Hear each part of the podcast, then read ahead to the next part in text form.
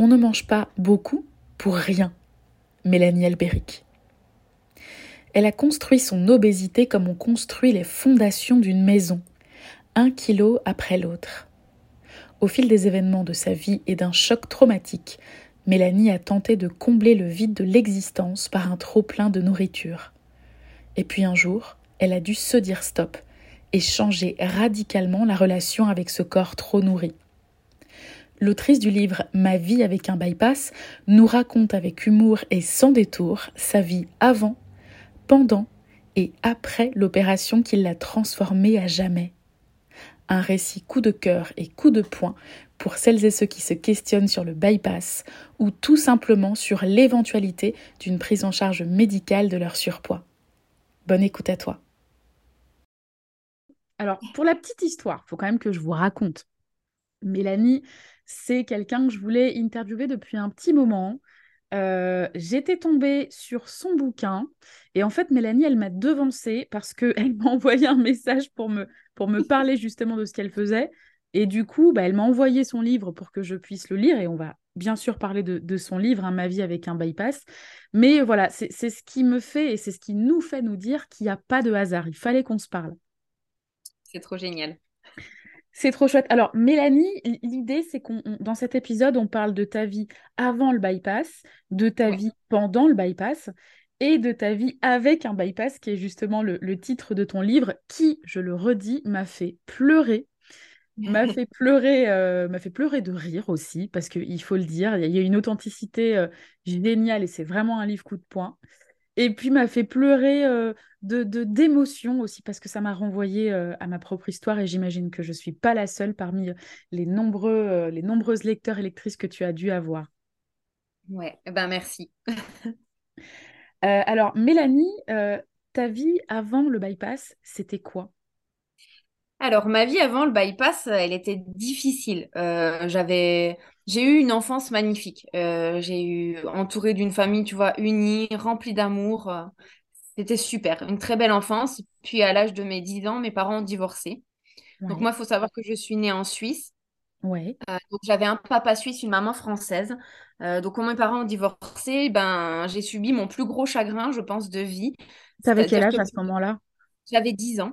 J'avais 10 ans, ouais, étais une petite. J'avais 10 ans et j'ai suivi ma mère en France. Donc, du coup, j'ai recommencé euh, un bout de ma vie en France, ben, séparée entre deux pays, euh, entre la Suisse et la France à chaque vacances scolaires. Donc, euh, double copain, double maison, double vie finalement. Ouais. Et là, j'ai commencé à devenir ben, une petite ado qui commence à prendre quelques kilos. Et puis après, ben, de fil en aiguille, j'ai commencé à avoir quelques kilos, mais sans jamais trop, trop être en situation d'obésité. Tu vois, à l'époque, on n'en parlait pas autant de l'obésité. Euh. ouais, c'est vrai. voilà, donc ma qualité de vie, elle était plutôt bonne. Bon, les kilos s'accumulent, c'est clair que c'est un peu difficile quand tu es ado, tu rentres un peu euh, pas dans les habits, un peu comme tout le monde. Euh. donc voilà, et puis après, ben, je, voilà, j'ai commencé mes études. et je dirais que j'ai pris énormément de poids suite à un choc traumatique. Euh, assez, assez soudain dans ma famille. Donc, du coup, c'est ça qui a fait que j'ai pris beaucoup, beaucoup de poids finalement. Donc, donc au début, as, tu as cumulé quelques petits kilos, enfin, quelques petits kilos, quelques kilos en tout cas au cours de ta vie. Mais il y a vraiment eu, euh, on va dire que la courbe a bondi suite à un choc traumatique que tu as vécu quand tu avais 19 ans de mémoire. Tout à fait, c'est ça. Est-ce que tu veux nous en parler de, de ce que tu as vécu? Oui, pas de souci. Euh, en fait, à l'âge de 19 ans, j'ai perdu mon papa très subitement. Euh, euh, pour, pour être totalement transparente, mon papa s'est suicidé. Donc ça a été un sacré choc pour toute notre famille. Euh, à 19 ans, ben, on n'est pas prête à voir son... le héros de sa vie finalement s'envoler comme ça, en une fraction de seconde, sans explication. Donc ça a été quelque chose d'assez terrible pour moi. Je, je me rappelle un peu comme si c'était hier finalement, encore aujourd'hui avec le temps qui passe. Donc je me souviens avoir, ben, dès le décès de mon papa, manger mes émotions, littéralement. J'étais heureuse, j'étais triste, plus souvent triste et malheureuse, donc forcément, bah, je mangeais pour me remplir finalement de tout ce vide qui était autour de moi. Bah ouais, de tout, donc ce là, bah, j'ai pris euh, presque 30 kilos en une année euh, pour atteindre un poids maximum de presque 130 kilos. Ok, ok. Euh, donc 130 kilos du coup à 19-20 ans, quoi. Oui, c'est ça. Je dirais, alors à 19 ans, ben, les, kilos ont commencé à, s'installer. J'ai perdu mon papa à 19 ans. Donc, je dirais que jusqu'à jusqu'à que je prenne la décision de me faire opérer, la courbe n'a fait que monter finalement, jusqu'à atteindre les 130 kilos. Ok. Ok.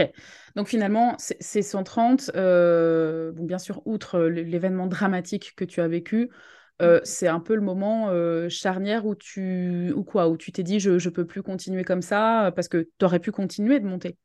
J'aurais pu continuer de monter et je pense que si euh, j'avais pas eu l'électrochoc que j'ai eu euh, en allant voir un, ma gynécologue à l'époque, j'aurais continué de monter ou peut-être que je me serais arrêtée, mais j'étais un petit peu en fait au pied du mur, j'avais tout essayé, tu vois, tous les régimes possibles.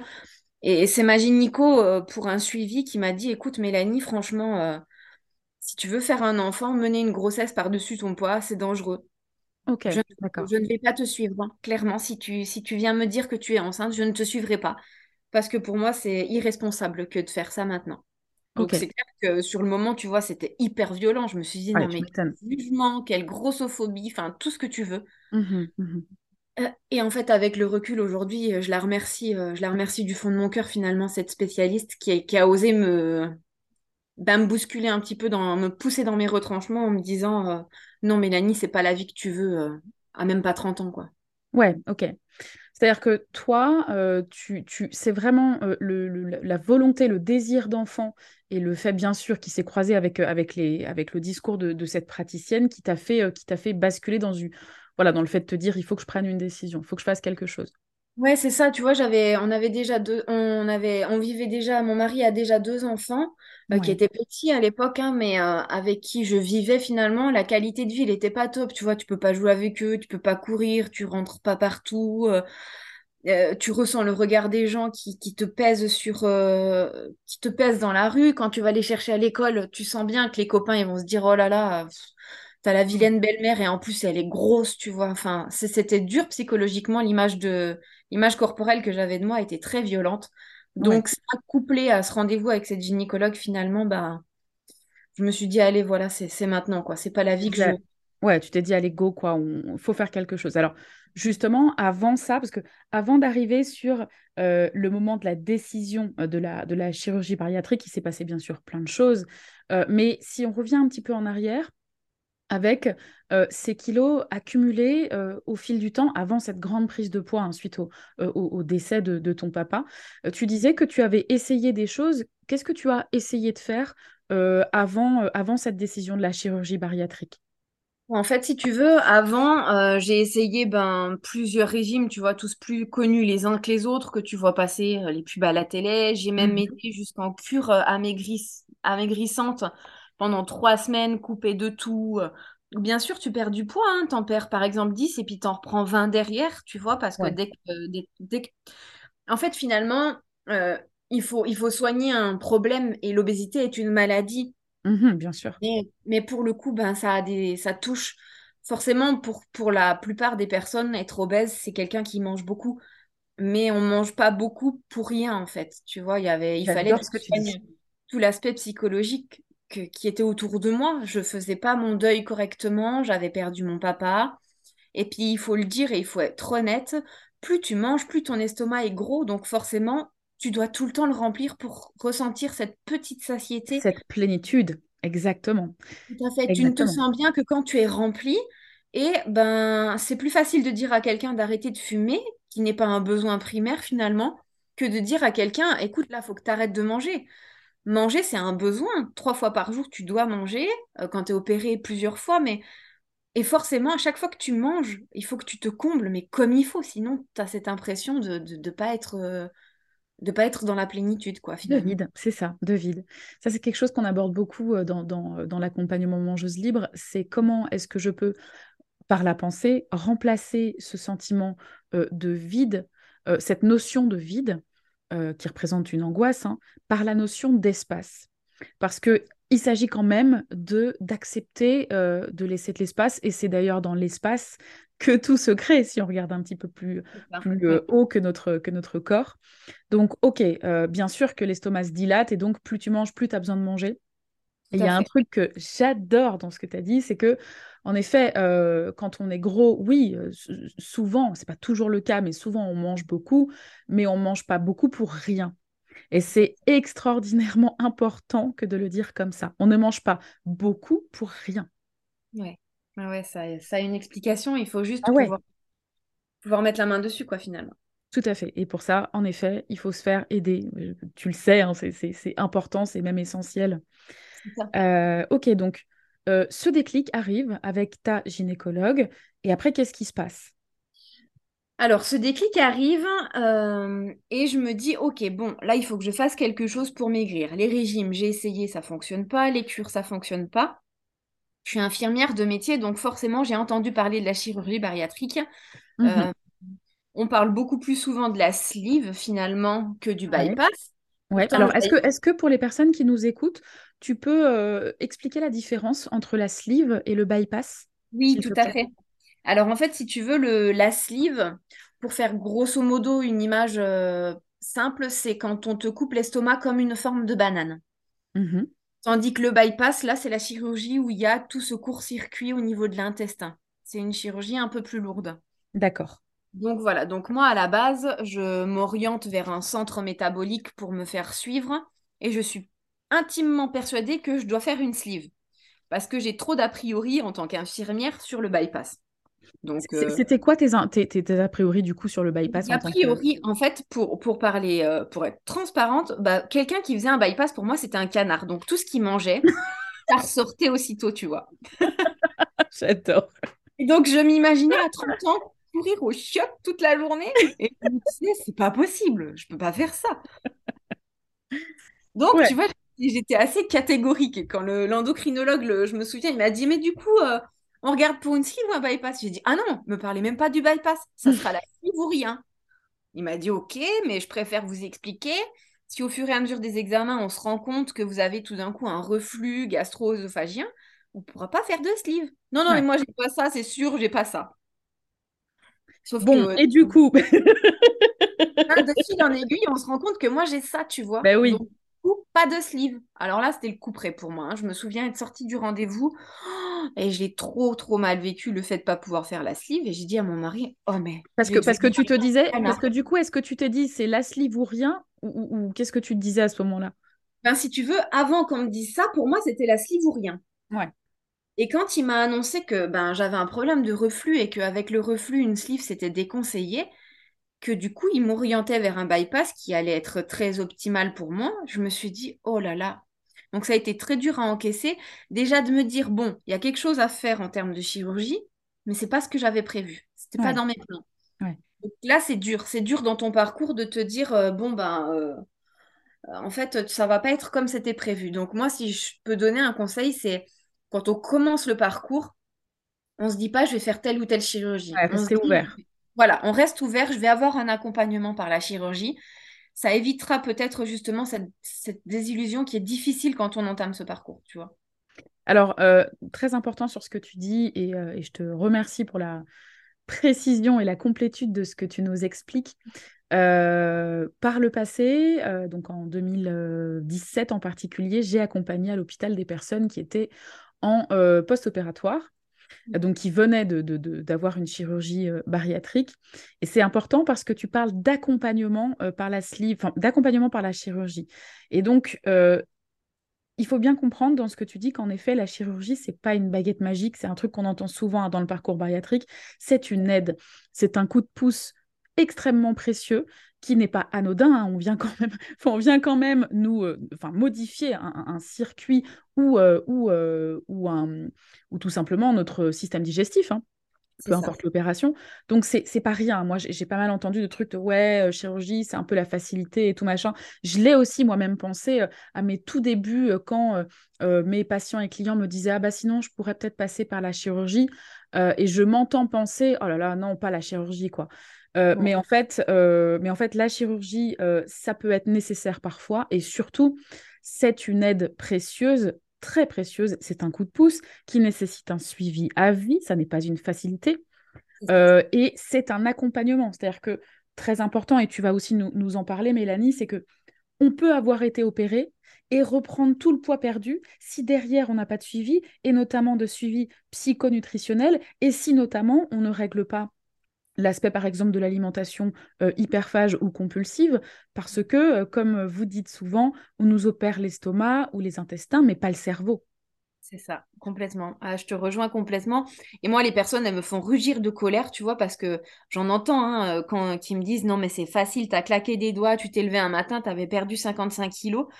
Oh, mais en pas vraiment, non. tu vois, ce genre de, de, truc, moi, ça me fait bondir. En fait, les gens qui pensent ça, j'ai juste envie de leur dire ben, mets mes baskets, viens faire mmh. le suivi que j'ai fait avant, viens te faire opérer, viens vivre les années post-opératoires qui ne sont pas simples. Et après, on en rediscute pour voir si c'est vraiment une baguette magique. Pour moi, c'est un coup de pouce que la médecine nous donne. Tu vois?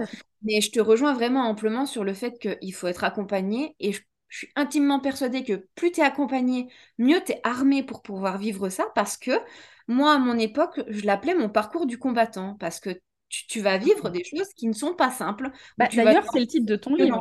Si, je regarde ton livre, c'est Ma vie avec un bypass, tome 1, mon parcours du combattant. Tout à fait. Ma page euh, Facebook et Instagram au, tout début, donc au primis, s'appelait mon parcours du combattant parce que c'est comme ça que je le vivais. J'étais hmm. bousculée dans mes retranchements et je vivais des choses qui n'étaient pas faciles.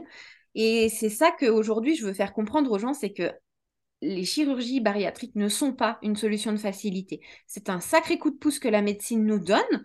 Tout le monde n'est pas éligible à ces chirurgies-là. Donc, quand on peut le faire, c'est génial c'est super, la médecine nous aide. Maintenant, derrière, il faut tout un accompagnement et sans ça, bah, c'est un échec cuisant, c'est clair. Ouais, il y, a un taux d'échec. Alors moi, je ne pensais pas que c'était à ce point d'ailleurs. Et d'ailleurs, il y, a une nana euh, que, j'ai euh, beaucoup aimé suivre sur Instagram euh, qui s'appelle Grace Forever et qui a aussi euh, un podcast, je crois du même nom, Grace Forever. J'aimerais, j'adorerais qu'elle passe dans, ce podcast. Donc si elle nous écoute, euh, voilà, la porte est ouverte. et en fait, elle parle aussi justement euh, de, la, difficulté de son parcours avec les chirurgies, parce qu'elle en a eu plusieurs, et de l'échec possible de ces chirurgies. Et d'ailleurs, euh, moi, je ne le savais pas, mais il y a un taux d'échec sur les deux types de chirurgie qui est à peu près équivalent et qui est quand même, et qui est quand même élevé, quoi. Oui, oui, oui. ouais. C'est, moi, je, j'en avais pas conscience avant de me faire opérer, mais aujourd'hui, je me rends compte qu'il y a vraiment des gens qui reprennent tout leur poids, voire parfois même plus. Et ben je me dis, oh la vache, mais comment quand tu es passé par ce genre de parcours? Ah, tu m'étonnes. J'imagine la souffrance en eux parce que ben, aujourd'hui, moi, avec mon recul, ça m'arrive parfois de encore manger trop, tu vois, de, de me laisser surprendre par, euh, par mon petit estomac. Mmh Et je me dis, comme ça fait mal, comme ça fait souffrir, ces gens-là, ils doivent être dans une telle souffrance pour pouvoir euh, vivre euh, cet échec. De un, c'est un échec, et de deux, c'est ça doit être terrible de passer par là. Ouais, parce que ça veut dire aussi, admettons, quand, on, quand une sleeve échoue, on peut, alors bien sûr sous mille conditions, euh, transformer euh, une sleeve en bypass. Tout à fait. Quand on échoue derrière, alors j'aime pas du tout ce terme, mais quand, quand on, oui, quand on vit l'échec ensuite du bypass, qu'est-ce qui nous reste? Qu'est-ce qu'on fait après? Rien. On peut rien faire. En termes de médecine et de chirurgie, si ça échoue après une sleeve, tu peux faire un bypass. Mais par exemple, une fois que tu as eu un bypass, c'est quelque chose d'irréversible. Tu ne peux pas, par exemple, enchaîner une sleeve sur un bypass alors, je sais qu'il y a possibilité, euh, je me trompe peut-être, j'en suis pas sûre à 100%, mais sur certains bypass, on peut refaire des bypass si on voit que l'estomac c'est trop dilaté ou des choses comme ça. Mais je peux bien croire en tant qu'infirmière que c'est des chirurgies qui sont quand même relativement à risque. Et puis c'est extrêmement lourd. C'est extrêmement lourd. Bah, déjà, un bypass, c'est quand même très lourd. Euh, puisqu'on vient, enfin, je ne vais pas faire tout, je vais pas tout décrire, je suis ni euh, infirmière ni chirurgienne, mais enfin, on vient quand même à l'aide d'un montage court-circuiter complètement le, circuit, euh, voilà, stomacal, gastrique, enfin, c'est fou, quoi. Tout à fait, ouais. C'est des chirurgies qui sont pas simples et c'est des et c'est pour ça que justement l'accompagnement est primordial. Ouais, l'accompagnement euh, euh, médical, chirurgical également, mais bien sûr, et psychologique. psychologique. Je, prêche pour ma paroisse, mais moi j'accompagnais bien sûr uniquement sur le versant psychologique, euh, psycho-émotionnel, sur l'avant et l'après, et y compris, et ça c'est important, sur l'après lorsqu'il y a eu des complications post-opératoires, parce que elles sont, elles sont là, faut pas les oublier, elles peuvent être graves. Mm. Euh, et, et, du coup, elles ont un impact sur, sur la psyché, enfin sur le, qui, qui, est juste, qui, qui est dingue, quoi.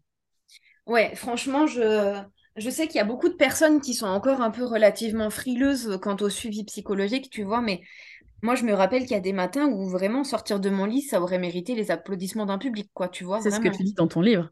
Ouais, c'est psychologiquement, c'est dur parce qu'en fait, tu te retrouves dans un miroir et tu sais plus qui t'as en face de toi, quoi. Ouais, y a quelqu'un qui est en train de fondre comme la neige au soleil et, et ben, tu peux plus manger des émotions comme tu le faisais avant, tu vois. Ouais, ça c'est ce que tu décris aussi.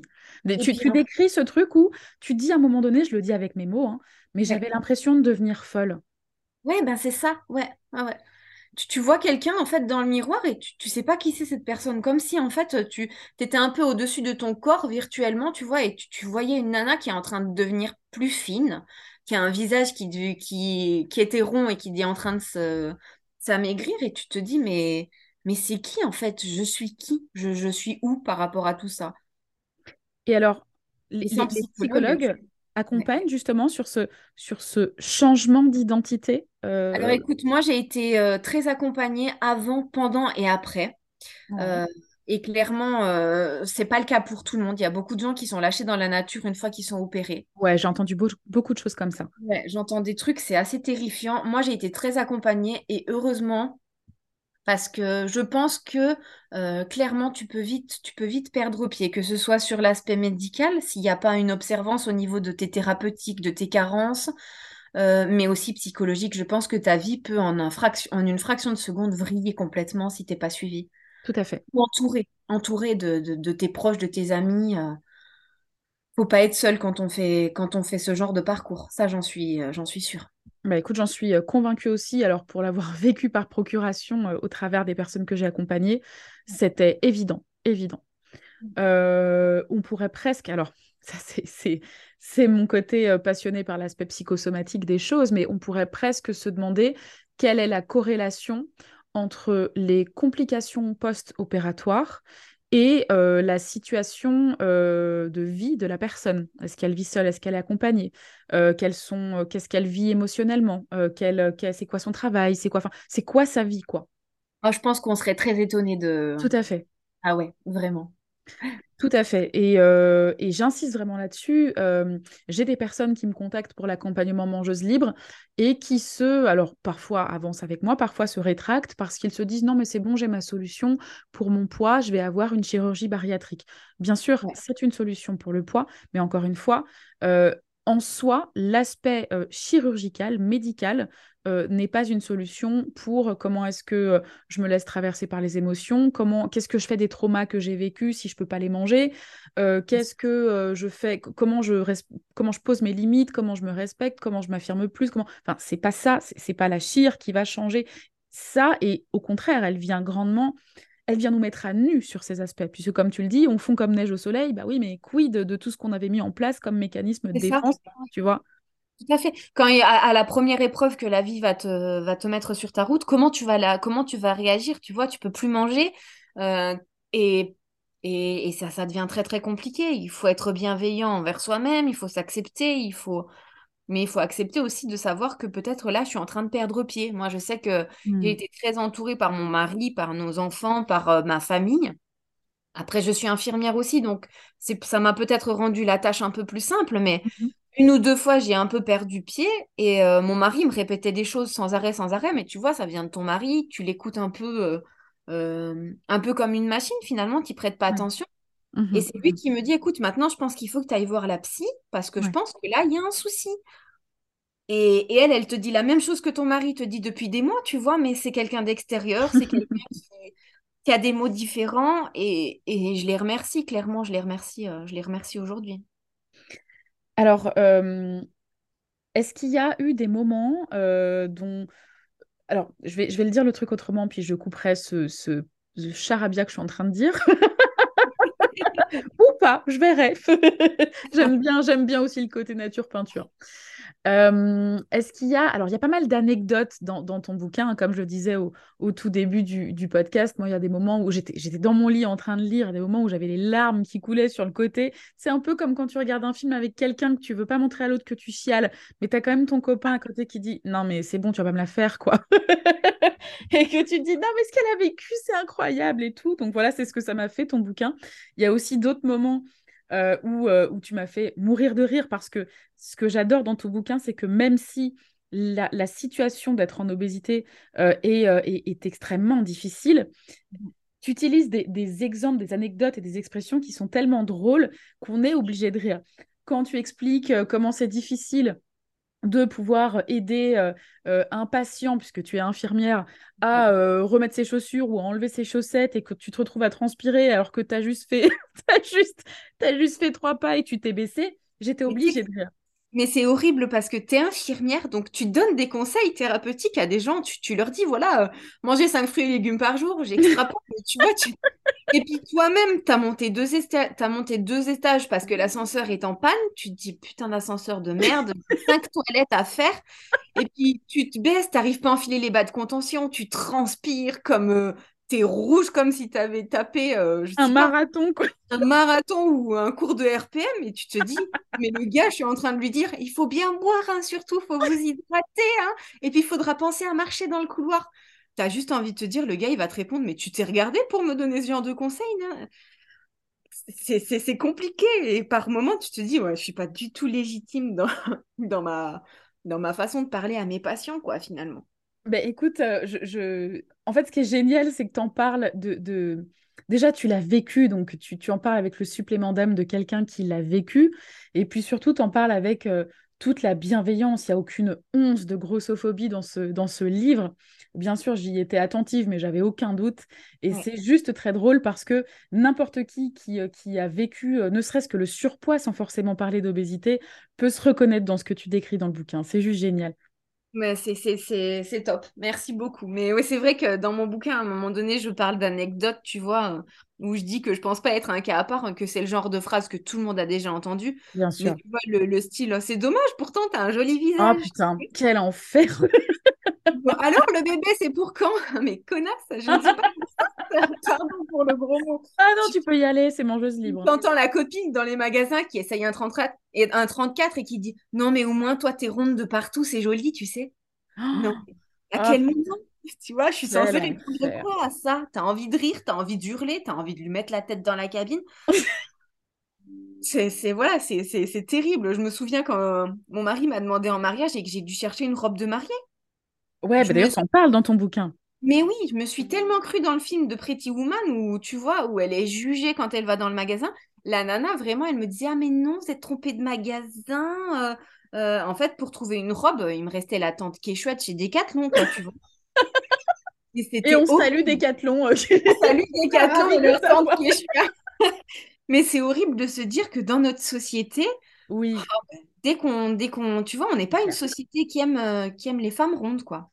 Non, et il y a une. Euh, alors, je vais pas faire tout un podcast sur, le, sur, sur ça, ça pourra faire l'objet d'un autre épisode, mais euh, ce, truc très intériorisé, c'est-à-dire que derrière une fausse bienveillance, on peut nous dire des trucs juste horribles, quoi. Et ça peut venir euh, du copain de la copine, de la vieille tante pendant Noël, du médecin, tu vois, mal luné qui revient juste de fumer sa clope. Enfin, c'est horrible, en fait. Toutes les 10 secondes, on peut être. On peut être finalement agressé, puisque tout ça, ce sont des micro-agressions, quoi. Bien sûr. Moi, je, le dis dans mon bouquin, mais la seule chose que les gens en situation d'obésité ou qui sont gros doivent arrêter de porter, c'est le poids du regard des autres et de ces petites phrases qui sortent un peu partout tellement naturellement qu'on se rend même pas compte qu'on est en train de maltraiter la personne en face de nous, tu vois. Tout à fait. Alors ça, c'est un truc que j'ai beaucoup euh, expérimenté et que je transmets maintenant. Euh, dans, mon accompagnement, il y a toute une partie sur euh, poser ce que j'appelle les limites internes et les limites externes. Les limites internes, c'est les limites de soi à soi pour pouvoir mieux se respecter, pour pouvoir euh, poser un cadre bienveillant pour soi, etc. Mais aussi les limites externes parce que c'est pas la fête du slip, quoi. Tu vois, il y a des choses, tu les dis une fois, tu vas pas les dire deux fois, ma grande, tu vois. C'est-à-dire que euh, moi, je, suis un peu. Alors, c'est vrai que je suis à, l'extrême, je suis assez cactus parce que bah, je suis très sensible. Donc, ma technique, ça a été de me transformer en cactus un cactus, c'est sympa, c'est rigolo, mais si tu touches, ça pique, quoi. C'est ça, ouais, ouais. Parce que sinon, c'est pas, c'est pas gérable en fait. C'est pas gérable. Les gens, mais combien de fois on a entendu, oh là là, mais t'as un visage incroyable. Alors moi, j'ai même entendu, oh, t'as un beau visage. C'est vraiment dommage. Mais oui, mais c'est horrible. T'as envie, de... Et t'as envie de les buter, ces gens qui te disent, tu vois. Oh, mais t'as un beau visage. Mais parce que tu crois que c'est ça que les gens regardent dans la rue. Est-ce que vraiment tu te sens bien de me dire ça, tu vois? Ouais, ou, le truc du style, un peu plus récemment, mais finalement, je crois, que je, crois quand même que je suis un peu moins cactus qu'avant parce que maintenant, je m'en fous. Mais c'est du style, euh, donc moi, comme je le disais dans le précédent podcast que j'ai aussi fait avec une Mélanie, Mélanie, c'est mon prénom de l'année. et donc, Mélanie et moi, on a pris beaucoup de poids en très peu de temps. Pareil pour des, euh, des, des, épisodes traumatiques dont on parle hein, dans, dans, ce podcast. Mmh. Et donc, on a dû s'habituer à ce nouveau corps euh, en surpoids. Et, euh, et qu'est-ce que je voulais dire? Ah oui, et donc je dis à un pote, euh, mais, mais, en plus qui est vraiment cool avec tout ça, mais lui-même il a de la brioche, etc. Et je lui dis, oh là là, j'en ai marre, euh, j'en ai marre, je me sens lourde, je me sens grosse, je me sens pas bien dans mon corps. Et il dit, mais non, t'es belle. Et je lui dis, mais j'ai pas dit que j'étais moche, hein. j'ai juste dit que j'étais grosse. c'est ça, grosse égale moche en fait. pour les c'est ça, tu vois. Et, Alors c'est intériorisé. c'est ça. Et c'est vraiment, bon, en fait, il faut, il faut apprendre à, à, se, euh, voilà, à se, pas à se défendre de ça, mais en tout cas à savoir, euh, à savoir quand même le gérer parce que, parce que ça va arriver. Euh, et ça arrive d'ailleurs aussi après. J'imagine que dans, dans, ta vie d'aujourd'hui, tu as peut-être d'autres types de, de, remarques. Mais bien sûr, en fait, si tu veux, le, les, déjà, il faut, faut, il faut être honnête envers soi-même et se dire que de toute façon, on ne pourra jamais plaire à tout le monde. On est gros, on plaît pas, on est trop maigre, on plaît pas. Et ben moi aujourd'hui actuellement, ben ok, as perdu 55 kilos. Ouais, mais tu te rends compte, tes bras comme ils pendent, c'est moche à ton âge. Tu devrais te faire opérer. Mais je m'en fous en fait. Là, tu vois, euh, moi, ma qualité de vie, elle est bonne. Mes bras, ils pendent, ça me fait des ailes de poulet. Bon, ben, c'est chiant parce que je peux pas m'habiller comme je veux. Mais à un moment donné, j'ai envie de te dire, c'est pas grave quoi. Ma peau, elle pend. Un jour, peut-être que je serai prête à faire de la chirurgie réparatrice. Hmm. Aujourd'hui, je le suis pas. Donc, si ça te plaît pas, ben tourne ton visage et regarde pas mes bras qui pendent, tu vois. Ouais, ouais, ouais. Bah, c'est ce qu'on dit, hein. c'est-à-dire que le, jugement appartient. Euh, enfin, on dit toujours plus sur la personne qui juge, sur le jugeur, et ne dit absolument rien sur la personne qui est jugée. C'est important de le garder en tête, ça, pour les personnes qui nous écoutent. Ah, c'est une phrase fantastique. C'est, je sais plus d'où ça vient, mais en tout cas, je le dis tout le temps et je me le dis aussi. Et, c'est, vraiment, ça soulage de tout. C'est-à-dire que parfois, on entend des choses euh, vraiment, vraiment euh, qui piquent, quoi. Et d'ailleurs, parfois, juste rien à voir avec le sujet du poids, du corps ou quoi. Mais on entend des choses qui nous font mal ou on nous dit des choses qui nous font mal. Et c'est important de se rappeler que ces choses-là veulent dire pas mal de choses sur la personne qui les dit, mais ne dit rien sur nous-mêmes. Ouais, c'est clair. Ouais. Mm, mm.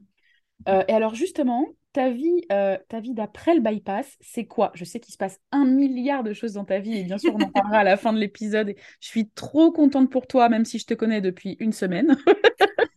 mais, en tout cas, euh, comment tu vis aujourd'hui? Donc tu as ce bypass depuis six ans. Tout à fait.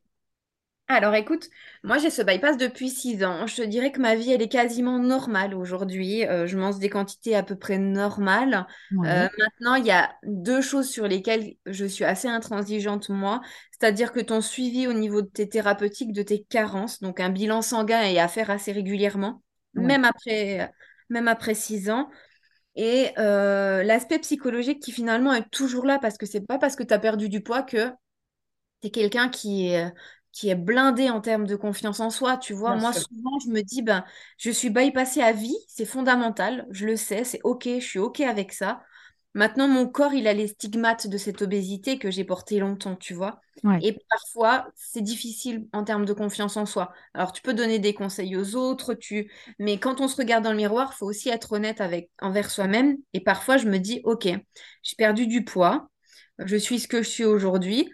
Mais parfois, c'est difficile de se regarder dans le miroir parce qu'on ne se plaît pas forcément non plus, même en ayant perdu du poids. Bien sûr, c'est évident. C'est évident. Mais euh, la vie est très belle, ma qualité de vie est extrêmement meilleure aujourd'hui. Je ne souffre pas. Ce serait à faire, ce serait à refaire, tu le referais? Ah, j'y repars euh, tout de suite, sans problème. Ok. Ta vie est plus belle aujourd'hui, je t'ai coupé du coup. Ouais, ma vie est plus belle aujourd'hui. La médecine m'a donné une chance de, de renaître finalement et d'avoir une qualité de vie qui est meilleure. Donc, euh, donc, je remercie la médecine avec, euh, avec cette chirurgie qui est le bypass pour ma part, mais, euh, Mais, mais je tiens à dire que pour tout le monde, peu importe la chirurgie, je pense que, que la vie elle est meilleure après, malgré les, les, contraintes que ce genre de chirurgie peuvent, peuvent engendrer pour notre vie finalement. C'est vraiment chouette ce que tu dis. Je trouve ça très inspirant et je pense que ça pourra même euh, inspirer et éclairer des personnes qui ne sont euh, pas ou pas encore candidats et candidates euh, à la chirurgie bariatrique et en particulier au bypass. C'est pour ça que dans ma story Instagram, je disais que ça peut et, ce podcast et ton livre inspirer simplement les curieux parce qu'on en apprend énormément. C'est documenté, c'est drôle, c'est poignant, il y a des belles illustrations. Euh, je, je, je, salue ton illustratrice qui a fait des, illustrations super chouettes, franchement. Il y a des photos aussi qui nous montrent un petit peu bah, ce que ça peut donner, même si tout le monde est différent en matière de quantité. Euh, voilà, sur euh, bah, c'est quoi les quantités après un bypass, etc. C'est hyper rassurant aussi. Et puis, il y a des anecdotes sur, bah, par exemple, ton premier alors, dumping. Du coup, est-ce que tu peux nous définir ce que c'est qu'un dumping et quand est-ce que ça arrive? Oui, tout à fait. Alors écoute, en fait, un dumping, ça arrive euh, je, après ce genre de chirurgie bariatrique, c'est-à-dire que euh, tout d'un coup, il y a deux sortes de dumping. Le dumping euh, précoce, c'est-à-dire quand tu es, quand vraiment ton corps il a plus de réserve et que tu vas puiser dans tes ressources. Mmh Mais moi, souvent, j'ai eu un dumping quand tu manges trop sucré et que ton corps est à jeun. C'est-à-dire que mmh par exemple, le matin, tu te réveilles et tout d'un coup tu vas taper dans deux, trois M&M's qui sont restés sur la table parce que tes gosses, ils en ont mangé le soir. Mmh Là, tu peux être très mal parce qu'en fait, tu as un apport en sucre qui est très, très, très élevé. Et vu que tu n'as mmh rien dans ton corps, euh, ça peut être euh, très compliqué. Moi, je me souviens avoir fait mon premier dumping à la maison en mangeant celui que tu racontes dans ton bouquin. C'est ça, une petite biscotte et un tout petit peu de confiture. Et j'en ai perdu connaissance. Je me suis écroulée dans ma cuisine. J'ai eu le temps de mettre les pieds en l'air et de me dire, OK, on m'avait prévenu, je suis en train de faire un dumping, je vais me ressaisir dans un petit moment le temps que mon petit estomac digère ce sucre que je lui ai donné, quoi. Ouais. Ouais, c'est, alors c'est vrai que la partie sur le dumping dans ton livre, moi je lisais les yeux grands ouverts, je me disais, oh, putain, la dinguerie le truc. tu fais euh, un petit déjeuner bonne maman, tu te retrouves en sueur dans la cuisine, tu perds connaissance, putain, l'angoisse. bah, tu sais que c'est super difficile parce que même six ans après, tu, tu dumpes, hein, ça m'arrive encore aujourd'hui de dumper. Euh, Mais est-ce que c'est aussi euh, impressionnant que ce premier dumping que tu as eu, puisque tu te connais plus aujourd'hui alors aujourd'hui, tu te connais plus, donc tu les sens arriver. Tu vois, ça m'est eu à arriver à un marché de Noël de dire à mon mari Oh, mais j'ai tellement envie d'une crêpe. C'est 4 mmh. heures, tu te dis Bon, ça va, c'est que c'est cool. Manger la crêpe, tu vois, une bonne crêpe au Nutella. Bon, tu manges pas toute la crêpe, mais. Et puis au bout d'un moment, tu commences, tu sais, ça, ça, ça arrive, tu commences à transpirer. Oh, et puis la transpiration dans ton dos tu commences à trembler, tes mains elles tremblent, tu te dis eh merde, je suis en train de dumper, on est en plein marché de Noël. Et joyeux Noël, Félix. Joyeux Noël. là, je dis à mon mari, il me faut une bouteille d'eau très vite. Il faut que je m'assoie le temps que ça passe. Il me dit, mais t'es pas en train de dumper là. Ben, il, est génial ton mari. Il me dit, putain, mais je t'avais dit que le Nutella, c'était pas une bonne idée. mais oui, mais j'en avais envie à l'instant T. Donc, c'est génial. Toute la vie, en fait, tu es, rattaché à cette chirurgie. Tu dois y faire attention. Alors aujourd'hui, c'est rigolo, tu vois, mais j'irai pas manger quelque chose de très sucré, derrière conduire avec mes trois gamins dans la voiture. Ouais, ouais, bah oui. Aujourd'hui encore, je connais pas, je connais pas comment mon corps euh, peut réagir face à ça. Je sais qu'il va certainement très mal réagir par si je prends un apport en sucre trop, trop important, mais j'irai pas, j'irai pas jouer avec ça. Tu vois, j'ai eu malheureusement des gens qui m'ont écrit et qui s'amusaient en fait. C'était un couple qui était opéré en même temps et qui s'amusait à qui dump en premier. Oh, mais c'est hyper violent, je trouve. Chacun sur son canapé avec une boîte de bonbons. Euh, t'en manges quatre, moi j'en mange cinq. Je t'ai battu. Et pim, quoi, limite, tu perds connaissance. Mais euh, il peut y avoir. Attends, c'est hallucinant ce que tu me dis. Ah, mais tu sais, L'être humain est créatif, hein, franchement. Ouais, c'est ça. L'être humain est très créatif. Et puis en fait, tu te rends compte que tu développes une fois que tu peux plus manger normalement, des addictions ou des, conneries. Hein. Là, c'est carrément, oui, c'est des conduites, euh, oui, c'est des conduites à risque, c'est très extrême. Alors justement, euh, euh, c'est assez dramatique et c'est réel ce que, tu décris. Donc, depuis que je me suis intéressée à, la chirurgie bariatrique, j'ai échangé avec beaucoup de gens, notamment sur les que j'ai rencontrés sur les réseaux, qui ont pour certaines et certains développé d'autres addictions. Euh, style, alors j'imagine que c'est un peu, euh, je vais pas dire l'addiction numéro un euh, quand on peut plus toucher à la bouffe, mais l'alcool. Ouais. Alors, c'est pas forcément descendre des grandes quantités de, des bouteilles de, d'alcool entières, etc. Euh, déjà parce que quand tu es opéré, tu es grandement limité par la quantité. C'est quand même un garde-fou. Hein.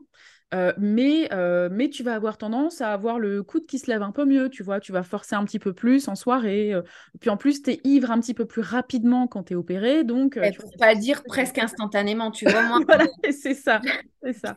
J'ai déjà essayé. Alors, avant de me faire opérer du bypass, j'étais allergique à l'alcool. C'est-à-dire que je pouvais plus boire d'alcool parce que je faisais mmh. des vilaines réactions. Mmh. Et quand j'ai été opérée, pendant mon parcours, on m'a demandé si je buvais, si, si j'aimais si de temps en temps boire une bière comme ça ou un verre de vin. Mmh. Je disais c'est quelque chose que j'aimais mais que je ferais plus. Et on me disait clairement, ben, je vous le déconseille parce que vous verrez que avec ce genre de chirurgie, ben, on, devient très très vite sous. Et on peut justement, ben, ce que tu racontes, euh, euh, devenir, euh, devenir très vite à, aimer finalement boire de l'alcool, parce que très vite, tu as cet état d'ivresse, donc de bien-être, qui arrive. Et moi, je sais que je, bois une gorgée de vin blanc. Ça m'est encore arrivé à Noël, là, tu vois, donc c'était il n'y a pas très longtemps. Mmh et je suis, mais fin cuite, quoi. je rigole de tout. Ma famille me regarde, me dit Ça y est, Mélanie, elle est cuite, quoi.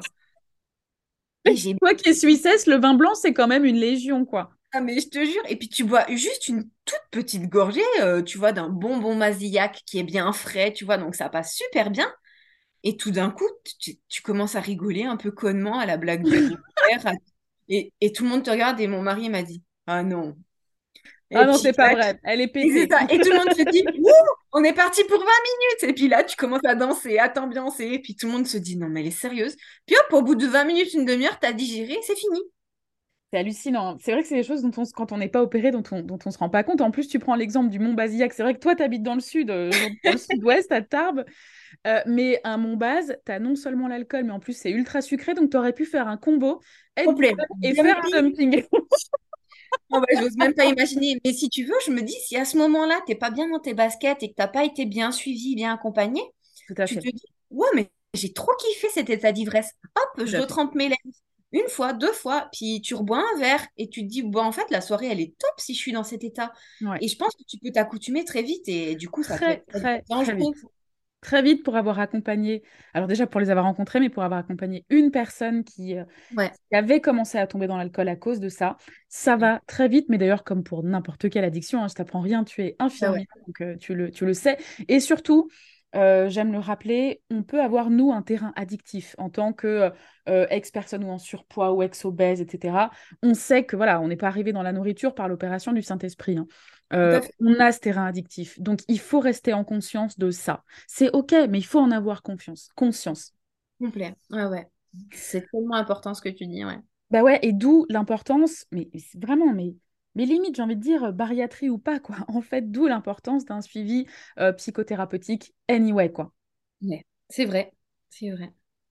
Euh, et d'ailleurs, tu parlais de du dumping et notamment le, les dumpings que tu as vécu chez toi au petit-déj, au marché de Noël, etc. Bon, aujourd'hui, tu te connais beaucoup mieux, mais c'est, sans aller jusqu'au dumping, une opération comme le bypass, euh, il s'agit de le, considérer sans doute comme un garde-fou. Finalement, c'est une aide, c'est une béquille, un pilier qui t'aide à rester dans une zone de poids euh, qui, te, qui te va, qui correspond à ton être.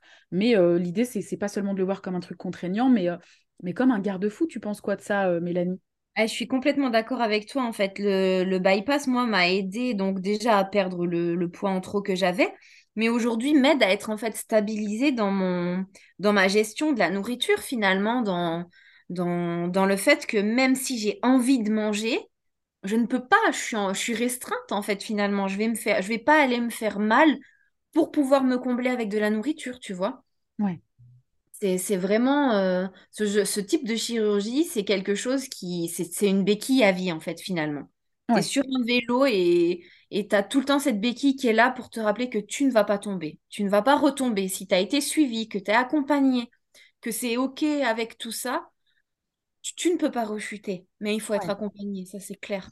Il faut être accompagné. Là, encore une fois, j'ai envie de dire chirurgie ou pas, mais disons qu'avec la chire, tu n'as juste pas le choix. c'est tout simplement ça. Euh, si tu veux que ça marche, si tu veux que ça continue, et, si tu veux et surtout si tu veux être, avoir une qualité de vie euh, euh, suffisante. quoi. L'idée, c'est d'être bien dans sa vie. quoi. C'est ça, l'idée, c'est pas que tes carences en fait prennent le dessus puis que derrière tu sois alité ou hospitalisé quoi parce que tu as eu ce genre de chirurgie ou que dans l'extrême parce que ça arrive et j'en vois beaucoup tombe dans l'anorexie complètement. Ouais, c'est vrai. Alors, j'en ai pas connu, mais j'ai entendu dire qu'en effet, il y avait, y avait certains cas. D'ailleurs, il y, a une, y a un témoignage là-dessus euh, il y a eu un témoignage récemment dans l'émission de, euh, de, Faustine Bollert, euh, donc ça commence aujourd'hui. Faustine Bollard, d'ailleurs, chaque fois je dis Faustine Bollert. Faustine Bollard dans l'émission Ça commence aujourd'hui, d'une personne qui décrit qu'elle est passée avec la chire de l'obésité à l'anorexie. Oui, ça arrive. Hein. Il y a encore, je sais pas hein, en termes de recensement combien il y a de cas, mais moi je sais que j'ai une ou deux personnes que je, qui me suivent sur les réseaux qui, qui m'ont dit qu'elles en étaient là aujourd'hui. Et c'est des, des, personnes qui font 43 kilos. C'est dramatique, quoi. Ouais, en effet, ouais. Voilà. Ouais, c'est. Euh, ouais. Et ouais, alors c'est vrai que je, je, suis trop peu documentée. J'aurais bien aimé en savoir plus. Et euh, si euh, l'un de nos ou l'une de nos auditrices ou de nos auditeurs sont concernés, euh, welcome dans le podcast Mangeuse Libre, justement pour parler de, ce sujet. Mm. Euh, ok. Toi, aujourd'hui, euh, Mélanie, donc tu continues ton suivi nutritionnel, psychothérapeutique, etc. Oui, oui, moi, je, m'oblige cette observance vraiment. tous les six mois, je fais un bilan sanguin. Avant, mhm. si je sens que je suis un peu plus fatiguée ou que j'ai des troubles de la concentration, tu vois, je me dis, bon, là, potentiellement, je dois avoir des carences. Ouais. Et je continue à être suivie euh, très, très, euh, très, très accrument. Je... Ça me tient à cœur, vraiment. D'accord, ok, ok. Euh, donc toi, tu as été opérée il y a six ans. Est-ce que tu as connu un rebond pondéral, c'est-à-dire une, une reprise de poids ou pas du tout? Oui, j'ai connu une reprise de poids euh, euh, de à peu près 6 à 7 kilos. Alors, ce qui semble pour... donc euh, très, très limité. Voilà, ça reste très limité, mais tu le sens et tu sais pourquoi. Tu sais pertinemment pourquoi. Tu as fait moins de sport, il y a eu le confinement, tu as été plus stressé et tu sens que là, tes vieux démons, ben, ils ressortent. C'est en ça que je te disais que le bypass, finalement, est une béquille pour te dire, oups, attention, stop. Hmm elle te restreint parce que tu sais qu'à ce moment-là, si tu n'avais pas le bypass, tu pourrais reprendre tous tes kilos perdus, euh, je pense, insigneusement, tu vois, petit à hmm. petit. 10 euh, kilos par mois et hop, tu es remonté en es remonté euh, à ton poids maximum quoi. Ouais, ok, ok. Donc l'une de tes clés pour avoir contenu, enfin pour contenir ce, rebond pondéral qui, important de le dire aussi, est normal. Hein. Il y a, euh, dans 99% des cas un rebond pondéral après une chirurgie bariatrique, c'est normal. L'idée, c'est de le contenir en effet pour rester dans une zone qui, nous convient. Oui, et c'est d'être OK. Pour moi, c'est d'être OK avec cette silhouette. Ouais, tu as repris 6 kilos. Alors, c'est clair que quand tu as eu une chirurgie, donc tu as perdu beaucoup de poids, 6 kilos, ça peut se revoir très vite, tu vois. Mais moi, je m'en dis, oh, tes cuisses, elles sont un peu plus grosses qu'avant. Oui, hmm. ben oui, mais c'est OK pour moi. Je fais peut-être plus un 38, je fais un 40. Mhm. C'est pas grave, je suis bien dans mon jean. Euh, ma silhouette, elle va rechanger. Je vais recommencer à faire du sport. Je sais où sont mes leviers pour pouvoir justement avoir une action dessus. Il faut être OK avec soi-même, quoi. Et pas être trop, trop, dur avec soi-même finalement. Parce que ben, si tu veux, sur 55 kilos, ben, d'en reprendre, euh, même si tu en reprends 10, il faut faire attention mais ne sois pas trop, ne te flagelle pas, quoi. Ouais, t'as quand même perdu 45 kilos, quoi. je veux dire, t'es fou, quoi, tu vois. Ouais, euh, et d'ailleurs, euh, j'adorerais euh, faire passer un chirurgien, et en particulier une chirurgienne bariatrique dont j'ai lu le bouquin dans le podcast Mangeuse Libre, qui est un bouquin génial que je vous conseille aussi, qui est un bouquin qui s'appelle Obésité, oser envisager la chirurgie, du docteur Anne-Catherine Dandrifos, du coup, que tu as l'air de connaître aussi. oui, oui, oui, j'ai lu, lu beaucoup de choses de cette chirurgienne, ouais. Elle est, vraiment top. J'aime beaucoup son approche. Euh, euh, et, dans le dernier chapitre de son bouquin, euh, pour les indécis, les candidats indécis à la chire, elle explique en quoi on a le choix entre rester comme on est, y aller avec la chire ou y aller sans la chire, et quels sont les avantages et les inconvénients de chaque option. Et, et, on voit bien que dans une certaine mesure, lorsqu'on est vraiment en très très fort surpoids ou en situation d'obésité, la chire reste la solution a priori euh, la plus durable et la plus efficace euh, pour nous aider à se libérer de cet excès de poids. Bien sûr, oui. Mm. Trop chouette ce podcast, trop trop chouette. Génial, hein. c'est trop bien d'échanger comme ça euh, sur ce sujet. C'est, on pourrait en parler pendant des heures et des heures. Totalement, totalement. toi, donc tu dirais que ce qui t'aide à, te, à, te, voilà, à te maintenir, c'est ta conscience de toi, c'est le fait que tu es que tu prennes ta responsabilité, la responsabilité de ton être et de ton corps, et que tu continues euh, l'accompagnement après, même six ans après la chirurgie. Tout à fait, oui. Ok. Euh, pour clôturer ce superbe euh, épisode, j'aimerais te poser des questions sur tes projets parce que moi je te suis euh, sur Instagram, je vois passer tous les jours des stories. C'est pas Mélanie, c'est Martine. Alors Martine a une association, Martine change de boulot. du coup, Martine passe à la télé, il se passe un milliard de trucs. Alors raconte-nous ce qui se passe pour toi depuis, d'ailleurs depuis que tu as créé ce livre et cette page Ma vie avec un bypass. Bah, écoute, il se passe tellement de choses et ça me dépasse tellement. Et en même temps, je me dis, ben, à la sueur de mes tripes, tu vois, je pousse des portes. Et ben, parfois, quand on pousse des portes, il y a des gens derrière qui croient en ton histoire. Donc, j'ai eu la chance de pouvoir témoigner euh, dans le journal il n'y a pas si longtemps, euh, dans la Nouvelle République des Pyrénées, sur la dépêche, qui sont quand même des, des journaux qui sont beaucoup lus. J'ai reçu beaucoup de retours par rapport à ça. Donc, je remercie encore mille fois le journaliste qui m'a donné cette chance. J'ai la chance aujourd'hui d'être avec toi, Aurore, sur ce podcast. C'est trop génial de pouvoir témoigner. Et euh, ben, écoute, en parallèle, donc j'ai créé Obésité, qui est une association euh, de lutte et d'entraide pour les personnes souffrant d'obésité et qui veulent ou non être opérées d'une chirurgie bariatrique. Ouais. Et ben aujourd'hui, un petit peu comme un scoop, je vous annonce que j'ai décidé de pouvoir euh, d'en faire mon métier finalement. Je suis infirmière, cadre de santé. J'ai décidé de, de me lancer toute seule dans la, dans la cour des grands, de pouvoir vous accompagner finalement de ce que je fais depuis des années, de le faire euh, vraiment très professionnellement en me formant à l'éducation thérapeutique et en devenant euh, consultante en parcours euh, bariatrique finalement. Non mais meuf, je suis tellement contente d'entendre ça. Franchement, on a besoin, en fait, je prêche aussi pour ma paroisse, mais on a besoin dans ce domaine-là c'est tellement difficile, tellement spécifique. On a besoin de gens, alors oui, certes, qui sont formés, euh, mais également, et j'ai envie de dire presque surtout, de personnes qui, au-delà d'être formées, ont vécu dans leur chair euh, le sujet, quoi. Euh, le, les TCA, l'obésité, le surpoids, on a besoin, la chirurgie, les parcours, on a besoin de ça. On a besoin de ça. Bah, écoute, je suis super contente et j'espère pouvoir accompagner des tonnes et des tonnes de gens avec mon expérience euh, ben, de patiente experte et finalement d'infirmière aussi aujourd'hui. Bah, en tout cas, je n'hésiterai pas une seule seconde si euh, parmi mes euh, clients et mes patients, j'ai des personnes qui ont besoin de, d'en savoir plus sur, sur la chirurgie bariatrique, à les envoyer chez toi. Ah, bah, Ceci est dit, je pose ça là. Moi, j'aime beaucoup. beaucoup. Mais en fait, c'est comme ça, je pense que ça fonctionne. Moi, on m'envoie aussi des J'envoie déjà régulièrement des personnes vers d'autres praticiens, bien sûr, toujours des praticiens que, que je connais euh, ou dont je connais le travail. Et on m'envoie aussi des personnes parce que bah, on a tous nos spécificités, nos parcours d'apprentissage, mais aussi nos parcours de vie. Donc, c'est important de fonctionner comme ça, je pense. Et c'est comme ça qu'on aidera un max de gens euh, qui parfois sont dans une détresse folle et on les voit hein, sur les réseaux, toi et moi, euh, parfois ça fait vraiment mal au cœur. Ouais, ouais, ouais. Les gens, vous n'êtes pas seuls. Il y a du monde autour de vous. Tellement pas. Vous Tellement pas. Et surtout, on a tellement vécu ce que vous vivez. Mais déjà, lisez le bouquin de Mel. Franchement, quand vous allez lire, vous allez faire comme moi, vous allez rire et pleurer. Enfin, si vous êtes aussi émotif que moi. Et surtout, euh, même sans aller jusqu'à la, jusqu'à l'aspect chire, vous allez voir que vous n'êtes pas seul à vivre ça. Mais on est des millions et des millions à vivre ce que vous vivez. Tout à fait. Et Aurore, en deuxième scoop, enfin deuxième scoop, ce qui n'est pas un scoop finalement, hein, je suis en train d'écrire le tome 2. Oui, bah, je m'attendais. Bah, disons que je me disais, mais il arrive quand? Parce que moi, j'ai le tome 1, j'adore. Hein.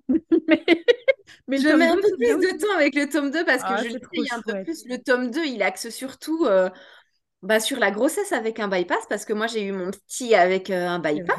C'est vrai, c'est vrai. Huit mois après mon bypass, je suis tombée enceinte. Donc, du coup, et il axe bah, sur la reprise pondérale, sur euh, comment est ta vie à long terme finalement avec ce type de chirurgie. quoi. C'est juste génial. C'est juste génial. Quand... Mais c'est déjà, c'est quand même brillant. Je te jette des fleurs, hein, c'est la partie fleurs. c'est quand même brillant d'écrire un bouquin et de se dire, bah, je l'appelle tome 1. C'est pas souvent, en fait, que, qu'on voit, et, qu'on voit ça, en fait. Toi, tu te dis, non, je sais qu'il y aura une suite. Ouais, c'est assez culotté en fait. Quand je l'ai fait, je me suis dit, bon, attends, soit je fais un gros machin, un gros pavé comme un dictionnaire pour dire tout ce que j'ai envie de dire aux gens, ou soit je me dis, ben écoute, je fais des petits livres un peu accessibles à tout le monde, qui se lient assez facilement, un peu comme une BD avec des mots simples. Et au fur et à mesure de ma vie et de mes expériences, ben, je vais le développer. Et tu vois, j'ai fait le tome 1 qui raconte euh, vraiment le avant, la chirurgie et le tout début après. Ouais.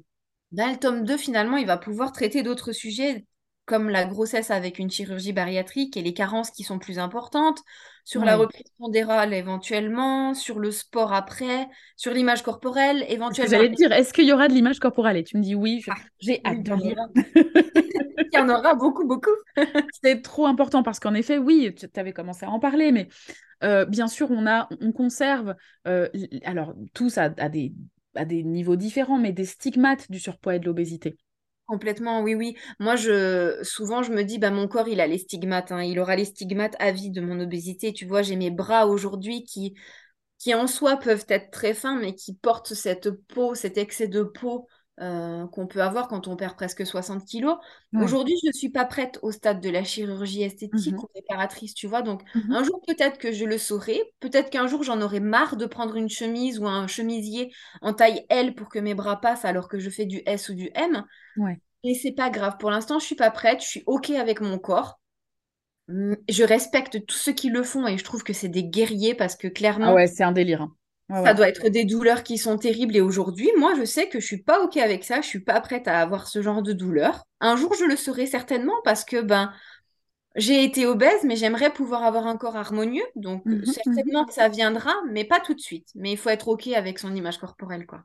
Ouais, c'est ton histoire en fait. C'est ton histoire. Ah, et c'est ce qui est beau quand je te vois ou quand je lis ton bouquin, c'est que tu, tu, tu euh, diffuses la fierté de, de, ton histoire. quoi. Et euh, c'est un truc que je veux aussi diffuser chez Mangeuse Libre, c'est que peu importe euh, les, les, kilos qu'on a, qu'on a accumulés, c'est aussi le, la trace de notre histoire. Et donc, et des, et, des, combats qu'on a menés. Alors, je suis pas forcément fanatique du champ lexical du combat, mais je crois que là, on peut parler de ça. Des combats qu'on a menés, des histoires et des émotions qui nous ont traversées.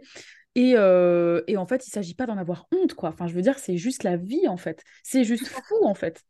Il faut, il faut je pense que pour, euh, pour une grande réussite euh, au niveau de, de l'estime de soi, il faut, il faut prendre son parcours et se dire, OK, j'ai eu cette vie-là. Je suis une warrior aujourd'hui. J'ai réussi des choses là où je pensais que j'allais pas réussir. Mon corps, il a subi, mais il m'a amené jusqu'ici aujourd'hui et il va m'amener encore très loin. Et bah ouais, totalement. Mais, mais voilà quoi. Trop magnifique. Et alors attends, alors euh, moi je vais spoiler tout le monde parce que ce n'est pas tout. Euh, dans sa lancée euh, tambour battant, on va bientôt avoir Mélanie passe à la télévision. Écoute, peut-être, ça se pourrait que ce soit quelque chose qui est en train de se préparer. je ne vais pas citer la chaîne, mais je suis trop contente, mais alors trop contente pour toi. et tu nous tiens au courant. Bien sûr. D'ailleurs, où est-ce que où est-ce qu'on peut euh, où est-ce qu'on peut retrouver tout? C'est-à-dire ton association Obésité, euh, ton métier en préparation, ton histoire, où est-ce qu'on te retrouve? On peut me retrouver sur euh, Instagram et Facebook sous Ma vie avec un bypass. Pour l'instant, tout est là. Vous avez le lien de mon livre pour ceux qui sont curieux de le lire et vous trouverez bientôt ben, les liens qui vous amèneront soit vers l'association si vous avez besoin d'aide, de conseils, soit ben, vers mon auto-entreprise si vous avez besoin d'un accompagnement plus, plus accru finalement. Donc c'est un accompagnement qui pourrait être un accompagnement euh, euh, préopératoire et ou post-opératoire, ou peu importe d'ailleurs. L'idée est de faire un accompagnement à toutes les personnes qui sont en début de parcours. D'accord. Donc euh, un accompagnement avant l'opération, pendant, à une année après l'opération et au-delà d'une année, d'une année post-op. Quoi. Quel programme et franchement, euh, quel, quel parcours mené tambour battant. C'est une dinguerie ton parcours. Il y a beaucoup, beaucoup d'énergie dans, ton parcours et dans ce que tu diffuses et c'est aussi ça que j'ai adoré dans ton bouquin. Et d'ailleurs, je vous invite vraiment euh, à aller le découvrir. Vous le trouverez sur Amazon. Euh, Mélanie Albéric, Ma vie avec un bypass. J'ai laissé un petit commentaire. Maintenant, maintenant, on fait tous ça. Tout le monde le ramène sa fraise surtout. On laisse tous des avis partout. Donc, je, je voulais me greffer sur ce mouvement. Merci en tout cas. Merci à toi, Mélanie, pour ce partage. J'ai vraiment été ravie de réaliser ce podcast. Euh, et tu seras toujours la bienvenue chez Mangeuse Libre. Ben, merci beaucoup en tout cas pour tout ce que tu fais et je pense que tu, tu aides un grand nombre de personnes, Aurore. C'est fantastique ce que tu fais. Merci beaucoup. Bah écoute, euh, je l'espère en tout cas. Merci. Merci à toi aussi qui nous écoute, euh, peu importe où tu es dans le monde et l'heure qu'il est chez toi. Merci de suivre le podcast Mangeuse Libre. Il y a encore de nombreux épisodes à venir. Donc tu l'as compris, Mélanie, tu peux la retrouver sur Facebook et Instagram avec Ma vie avec un bypass et moi bien sûr, mangeuselibre.fr ou la page Instagram Mangeuse Libre.